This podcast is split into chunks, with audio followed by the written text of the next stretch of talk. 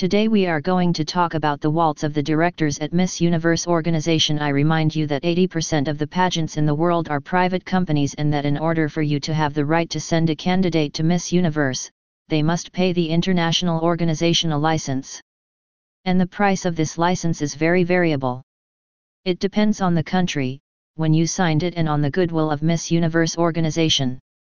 Today, from the numbers we have, the licenses are between $10,000 and $50,000 for the most sought after countries. And the pandemic has been there, and some national organizations can no longer afford this license and therefore prefer to abandon it. This is the case of Crown Events Incorporation, which had the Miss Universe Barbados franchise, which just announced a few weeks ago that it was officially abandoning the Miss Universe Barbados franchise. According to the press release that we could find on social networks, the two very difficult years caused by the global pandemic got the better of the organization, which prefers to give up the franchise rather than not having the means to pay it. And especially to get in trouble. Its director Brian Green had started six years ago, that is to say in 2016, the adventure of Miss Universe. He had no idea how many positive life changes taking this license would entail. Their goal was to have a positive impact and a difference in the lives of these young women who would trust them to help them become better versions of themselves and above all gain self-confidence. And I think the goal had been achieved. The release announces over the last six years, we have truly enjoyed being the standard bearer for this global juggernaut in Barbados. There are truly no words to adequately express our sincere appreciation and gratitude to the over 40 amazing young ladies who have crossed our stage at Miss Universe Barbados. They also extended gratitude and appreciation towards the sponsors, the crowned queens, to the Barbadian public and the Miss Universe family as they signed off. From all of us at Miss Universe Barbados, that's a wrap. But, I believe that the biggest change is found on the side of South America, more precisely in Paraguay. In this country, we have the end of a reign. Let me explain. The country had its Miss World and Miss Universe licenses, held by the Bolivian company Promociones Gloria. For those who don't know her, Gloria Limpias is the queen of beauty contests in Bolivia, she holds practically all the international licenses for Bolivia. Above all, she is the proud owner of a competition called Reina Hispano-Americana.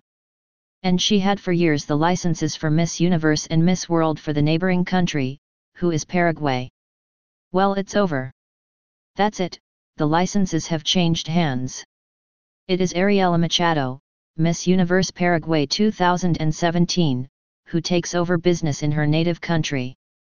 You should know that for a few years Promociones Gloria was really criticized by the Paraguayans for directing the pageants from Bolivia where they are established and having no one in Paraguay. Now, Ariela Machado is appointed national director of the contest and becomes the owner of the licenses.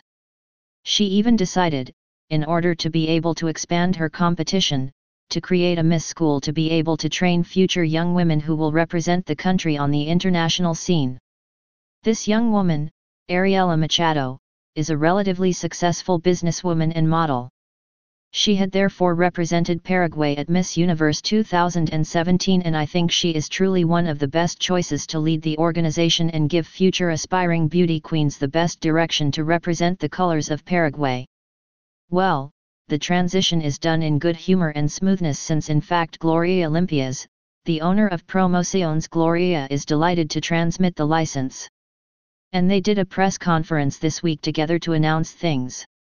We will therefore wish Ariela Machado good luck, hoping that these future aspiring beauty queens, her future Miss Universe Paraguay will do as well as Nadia, the reigning Miss Universe, who nevertheless finished first runner-up in the last edition of Miss Universe. Alongside these changes in license owners, alongside these organizational changes, we also have teams that are renewing themselves and this is the case with Miss Universe Puerto Rico.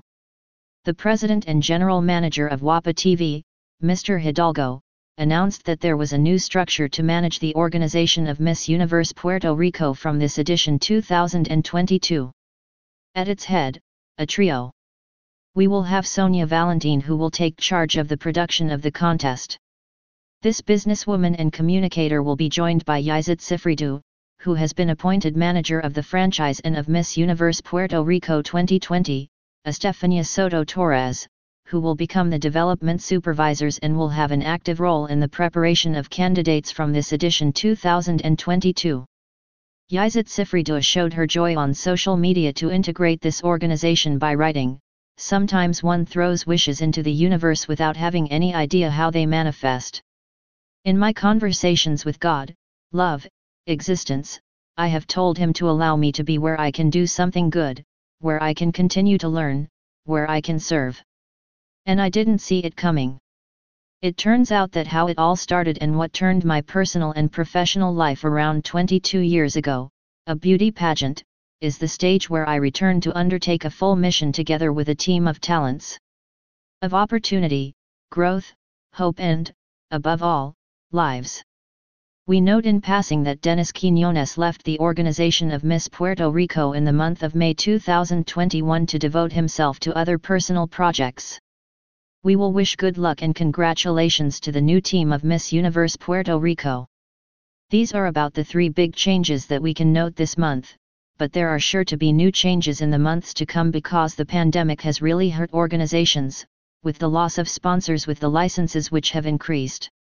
We will keep you informed regularly.